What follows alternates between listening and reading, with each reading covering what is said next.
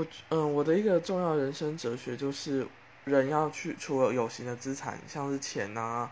或者是呃其他的东西之外，还要重视无形的资产，像是情绪、嗯健康、时间、自由权跟选择权，还有，诶还有人际吧，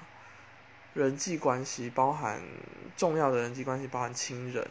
男女朋友跟友谊。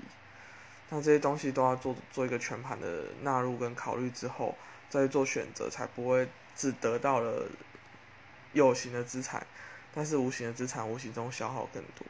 其实无形的资产要去累积是更困难的，甚至你要去保有就是更困难。像是选择权，有些时候